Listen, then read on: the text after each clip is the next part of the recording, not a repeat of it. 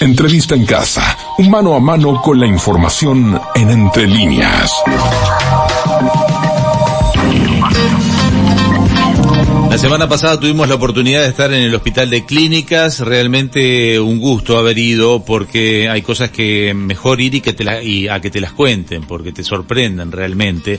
El hospital de clínicas todavía no tiene operativa su sala hemato-oncológica, pero sí ya la presentó, podríamos decir que la inauguró, o por lo menos la presentó formalmente, es el primer centro universitario hemato-oncológico de esta categoría que tiene el clínica. Es un lujo realmente recorrerla. Fuimos con Tato y nos encontramos allí con las autoridades. Dentro de las autoridades que estaban allí, dos de ellas están presentes aquí. Una es Cecilia Guillermo, que es profesora directora de la Unidad Académica Hematología de Hematología del Hospital de Clínicas. Un gusto, Cecilia, que nos acompañes. Bueno, muchas gracias, muchas gracias por recibirnos. Es un placer para nosotros estar acá compartiendo estos minutos con ustedes. Bueno, y otra de las autoridades es Sofía Grille, que es profesora agregada a la Unidad Académica de hematología del Hospital de Clínica. Sofía, también un gustazo que estés por acá. Bueno, muchas gracias por recibirnos también. Bueno, la, antes que nada, este, en, las entrevistas uno pregunta, pero también está la parte humana.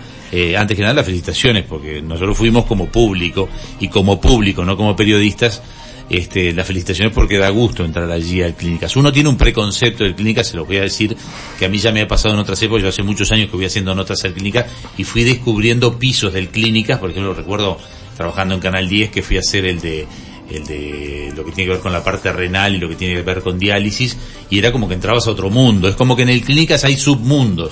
Entonces hay, te vas a mí me pasó por ejemplo ir subiendo con la cámara y la gente gritarme pero vayan al piso 2 que es un desastre y vayan al piso 9 que es un desastre la realidad es que hoy vamos a hablar de uno de los sectores de clínicas. Lo digo y lo aclaro porque siempre después llega algún mensaje que dice pero el clínicas no es todo así miren que en el clínicas hay cosas no vamos a entrar en esa hoy, lo aclaro para que ustedes no se sientan incómodas. Vamos a hablar de el, esta parte hemato-oncológica. Eh, ¿Qué es lo que ha pasado allí en el clínica? ¿Qué proceso llevaron adelante y cómo se culmina en estas salas y para quién son estas salas? Bueno, muy bien. Eh, esta es una larga historia en realidad. La mm, cátedra de hematología, que ahora este, se denomina Unidad Académica de Hematología, eh, siempre contó dentro de sus prestaciones este, el tratamiento de los pacientes con inmunodeprimidos, sobre todo secundarios a enfermedades como las leucemias, los linfomas y las quimioterapias que utilizamos para eso. Desde la cátedra fue fundada en 1980 y inicialmente teníamos una sala en piso 8, sala 6, que bueno, para ese momento tenía características adecuadas, pero a lo largo de los años eh, esas características obviamente se demostraron insuficientes para, para el tratamiento y la protección de estos pacientes, sobre todo porque son pacientes que están sujetos a la posibilidad de infecciones severas, graves, y hay que contar con una infraestructura especial. Durante los últimos casi 40 años, entonces estuvimos buscando la manera de darle a estos pacientes las mejores prestas, la, la, sala de mejor características para mm, tener esas, esa posibilidad de protegerlos y es así que hemos estado en varios sectores del hospital pero en los últimos dos años logramos eh, comenzar un proyecto que teníamos, este, como digo, eh, previamente la dirección de, del hospital este, nos apoyó en, el desarrollo de este proyecto. Las características arquitectónicas de este proyecto son muy especiales. Eh, realmente contamos con el arquitecto Javier Lanza que le dio, como yo ya he dicho en otras oportunidades, características muy especiales a las salas, muy humanas, para que no solamente tenga este, eh, características técnicas adecuadas, sino de confort para los pacientes que van a permanecer mucho tiempo internados en algunas situaciones y también para el personal de salud que trabaja. Ahora están en el piso 11. Ahora estamos en el piso 11, sala 6. Claro, y para aclarar un poco lo que ocurre es que cuando les llegan a ustedes o le van a llegar pacientes con, con leucemias, algunas de ellas requieren que estén totalmente aislados porque las defensas bajan a niveles de cero. Entonces allí han hecho todo un trabajo y ahí de repente le pregunto ya a Sofía, eh, que una persona que está este, en tratamiento de leucemia, cuando empieza el tratamiento, es una persona vulnerable por todos los sentidos, hasta el aire hay que purificarlo. Exacto, la sala está diseñada para eso, este, tiene, contamos ahora con 12 camas, todas con aire filtrado y presión positiva, que eso hace que el aire sea libre de gérmenes, digamos, y entonces estos pacientes están protegidos por eso, y a su vez tenemos el agua tratada y filtrada para que también el agua en la que, con la que se bañan, la que toman, el hielo que tenemos está este, libre de gérmenes y eso permite a estos pacientes tener las condiciones, los estándares internacionales para el tratamiento de estas afecciones. Porque por alguien que no es médico, uno podría decir, porque estos pacientes tienen un doble problema, tienen la enfermedad, pero tienen las defensas en el suelo, además, tienen, es el otro problema. Tienen la enfermedad, que ya cuando ingresan, sobre todo las leucemias agudas, ingresan sin defensas, pero además nosotros le aplicamos quimioterapias que los dejamos mm, casi por un mes con cero defensas, este, y estos pacientes están internados capaz que un mes, a veces un mes y medio, este, hasta que se recuperan. Y entonces no solo el aire y todo tiene que ser adecuado, sino también la calidad de la internación, porque muchas veces son pacientes jóvenes, tenemos a veces, son adultos pero son adolescentes, chicos de 16, 18, 30, hasta 30 años, que tener una internación tan prolongada es realmente un cambio, un quiebre la vida de alguien, este, y entonces tener una sala que sea linda, luminosa, porque se cuidó todo eso en, en el diseño de la sala, bueno, tú la conociste, este, es para nosotros re importante. Además van a tener eh, televisión, conexión a Netflix, poder tener otras actividades. Claro, porque este, quedan encerrados allí y con pocas visitas, además, ustedes el régimen de visitas lo regulan a que sean el que lo vaya a visitar con determinada cantidad de horas, algunos van a quedar aislados totalmente sí, en realidad este, visitas no tienen, es decir, no hay un régimen de visitas. No, no, bueno, eh, hay un régimen de acompañante, claro, un régimen de acompañante que eh, en general se solicita en estos casos, este, que permanezcan muchas horas, es decir, que sean muy pocas los cambios de acompañante y muchas veces no tienen acompañante directamente, no pueden tener acompañante o eh, tratamos de que no tengan acompañante y tengan la menor cantidad de horas en contacto con otras personas porque claro, cada persona que entra y que a su vez tiene miles de contactos, porque uno, cada persona tiene miles de contactos desde el transporte público, el trabajo, etcétera, sobre todo en épocas como ahora, por ejemplo, que hay virus circulantes, respiratorios, etcétera, son épocas en donde restringimos muchísimo la entrada y bueno, estos pacientes, como decía Sofía, permanecen largos periodos solos. Entonces tenemos que brindarles este un confort y una posibilidad de entretenimiento también, porque sobre, como decía, los más jóvenes, pero también los demás. Sí, pero este, es larguísimo, 30 días de repente, muy largo, claro. lo que es la primera el primer impacto del primer tratamiento. Pero además estás en una situación emocional diferente, ¿no? Porque eh, estarías como todas esas horas sin ningún tipo de distracción, enroscándote en el mal que te afecta, en cómo te sentís, en qué puede ocurrir, la incertidumbre y los miedos naturales de una persona que padece una enfermedad.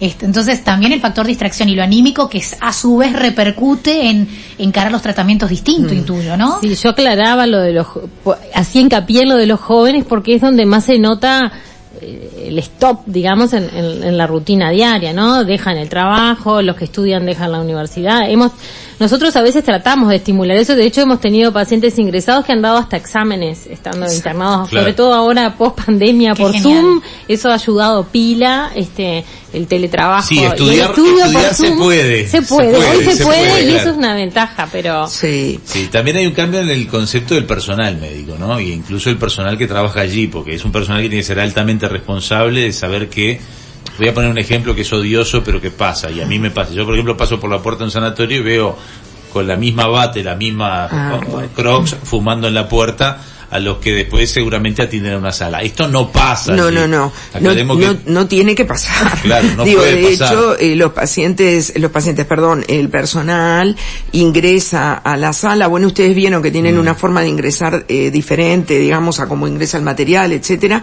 Se cambia para permanecer dentro de la sala con un equipo especial y con zapatos especiales. No, no es que sean especiales, son para uso interno y durante todo su turno permanecen en la sala. Si tienen que salir por alguna razón durante el turno que podría suceder, eh, se cambian, tienen que volver, a, repetir tienen el que volver a repetir el ciclo y colocarse otro uniforme para, por ejemplo, para transitar dentro del hospital si hay que acompañar a un paciente a otro sector, ¿no? Este, no, no, la idea no es que transcurra. Y por eso dentro de la sala tenemos un sector para que el personal pueda descansar cuando tienen la media hora libre y no tengan que salir de la unidad por todo lo que implica. Sí, en cierta medida el personal está aislado también. Exacto. En su turno, pero aislado. Son turnos de seis horas que hacen. Sí, seis horas. Allí, seis horas. Quiere decir que ustedes cuentan con tres turnos por día. Eh, cuatro, cuatro, cuatro. Ah, bueno, pero hay uno que es nocturno, me imagino que es el, más... Sí. Eh, ahí es el más reducido que es cuando duerme la gente, que dejarán uno o dos o también... No, no. Depende de la situación en la que esté el paciente. El paciente ah. de noche también se puede complicar. Sí. O sea que son cuatro Los turnos pacientes duermen, pero... Son cuatro turnos Son completos. cuatro turnos completos, sí, sí. En Ah. todo el hospital es así, cuatro Ah. turnos completos. Mañana, tarde, vespertino y noche.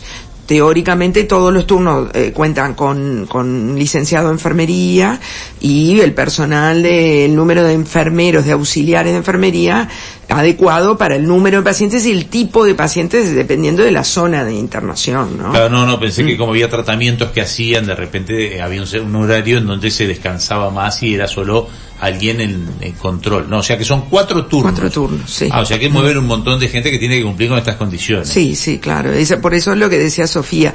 Pero quería destacar una cosa que dijo acá mm, este, Valeria, que es el tema de la luz, que también lo dijo Sofía. Y me parece que es súper importante eh, destacar la característica de la sala, que es muy iluminada. Cada sala de internación tiene vistas. Eso es típico del hospital de clínicas. El hospital de clínicas, eh, bueno, fue diseñado por Surraco y fue pensado para que los pacientes aprovecharan al máximo la luz en todas las in- en todas las instalaciones. Y realmente acá eso se destaca. Y quería con- como comentarles que también tuvimos la visita el día de la inauguración de algunos pacientes. Y una de las pacientes comentaba eso que a ella le había tocado estar internada en, en otro lugar este con durante un tiempo prolongado y que lo que más le gustaba de estas salas más allá de las características que realmente es precioso un lugar nuevo etcétera era la luz no porque la luz favorece que la gente esté de buen humor que anímicamente esté un poquito mejor digo Ya el concepto de bueno. encierro no es igual. exacto Sí, bueno, el arquitecto Javier Lanza manejó el concepto de arquitectura basada en la evidencia que apunta a la sanación del paciente. Y después destacó todo lo que es el mobiliario, que es como un mobiliario que nosotros lo vimos, es como que no deja cables a la vista, está todo como muy bien presentado. Que también da esa imagen de que no estoy con tubos por todos lados o cables por todos lados, estoy en una habitación de hotel casi. Parece que eso es importante también. tal cual Sí, sí. tal cual. Eh, Y bueno, es lo que buscamos, mejorar este eh, la calidad de internación de los pacientes, sobre todo de todos, pero sobre todo de estos pacientes que son como muy vulnerables. Claro. eh.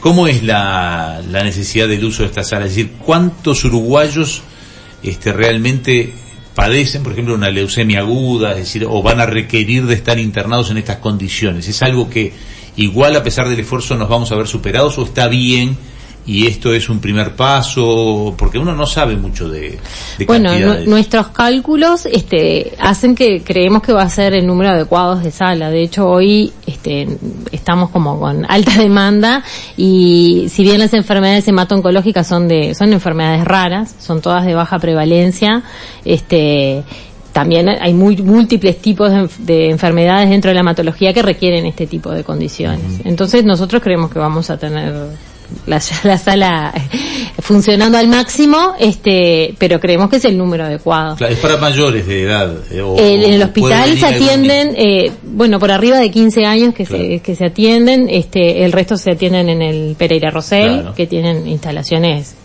comparables, digamos, muy buenas instalaciones. Eh, y bueno, y los dos centros de adultos, digamos, eh, públicos del país que atienden este tipo de pacientes son el Hospital Maciel, que tiene ahí el centro de trasplante y también la unidad hematológica, y nosotros. ¿Y qué pasa con los trasplantes? Porque también ustedes van a recibir pacientes que van a venir de trasplante. Quer- Quería, disculpe un segundito, una pregunta antes, este, relacionado a este tema de, de usar la sala. Es la sala más moderna del país, supuestamente, este, el- el- lo que hablamos por lo menos es una de las salas más modernas, este, y la vi, la verdad que me sorprendió. ¿Hay chance también de que en algún momento o ahora o a futuro también la puedan este, alquilar o, dar en prestación para, para sanatorios? eh, capaz que divido la, la pregunta, la respuesta en dos sectores. Por un lado, la sala tiene las condiciones necesarias para desarrollar tecnología avanzada, lo que decimos terapia celular avanzada, y esperamos poder eh, realmente brindar un tratamiento integral mm, sobre todo a los pacientes del hospital de clínicas y entonces incorporar el trasplante autólogo de médula ósea. Tenemos las condiciones edilicias como para hacerlo. Y también estamos trabajando en un proyecto que involucra, por supuesto, a, todo el hospital y sobre todo a lo que se llama el CEPROTEA, el Centro de Producción de Terapias Avanzadas, para la producción de CARTE, que es una tecnología eh, de vanguardia en el mundo, ya está eh, impuesta como tratamiento eh, de segunda línea en, enfermedades muy frecuentes como los linfomas y bueno, se está viniendo mieloma también, digo, este, pensamos que tenemos la capacidad de desarrollarnos, no solamente de tratar lo que ya hay, sino poder brindar terapias, este, eh, más avanzadas y más complejas porque esta sala nos da esa posibilidad. Y bueno, y ahí viene un poco de la mano esa otra pregunta, ¿no? Digo, nosotros, digo, eh, la sala está hecha con las mejores características técnicas para que reporte al, a los estándares internacionales. Nuestra idea, nosotros estamos en un camino de certificación eh, de calidad 9001 pero para eh, posteriormente acreditar con, con estándares internacionales de una de una agencia internacional que se llama FactChasey que este justamente acredita las las zonas de internación de terapias celulares. Y bueno en ese contexto el tiempo dirá si estaremos capacitados para atender además de la de nuestros pacientes otros pacientes que quieran eh, este hacer uso de, de, esta, de estas instalaciones con obviamente la asistencia del personal de la unidad académica de hematología que sí, nosotros somos este, docentes de la Facultad de Medicina y tratamos de mantenernos al día y este y, y poder brindarles a, a, todos los pacientes el mejor tratamiento posible de acuerdo a la evidencia actual. Claro, no, yo te preguntaba si un trasplantado de médula también requiere esas instalaciones cuenta con, con las condiciones para hacer trasplante y nosotros estamos este, con un proyecto que esperamos poder concretar este año de ser un subprograma del programa de trasplante del Hospital Nacional haciendo un tipo específico de trasplante que es el trasplante autólogo y estamos bastante avanzados en, en ese proyecto y esta sala cuenta con todas las características.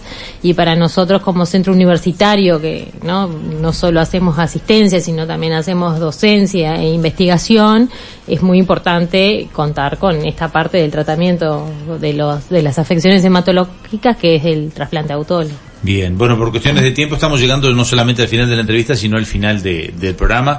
Les queríamos agradecer este, la presencia aquí. Les reitero, siempre es bueno este, cuando uno va a ver este, el trabajo de otros, quedar contento. La verdad que este, fue una sorpresa, está muy bien hecho el trabajo. Falta todavía quizás un periodo para que empiece a funcionar. ¿Cuánto le están calculando que esto realmente va a recibir pacientes? En, un mes creo que ya vamos a estar Ese es el funcionando. En un mes seguramente tendrán los tres, primeros cuatro semanas ya eh, mudaríamos, digamos, los pacientes que se encuentran internados actualmente hacia la sala. Bien, seguramente para ellos va a ser un cambio importante y también para ustedes. Gracias por hoy, un gustazo. Bueno, muchísimas gracias. muy amables, la verdad que fue un placer. Gracias.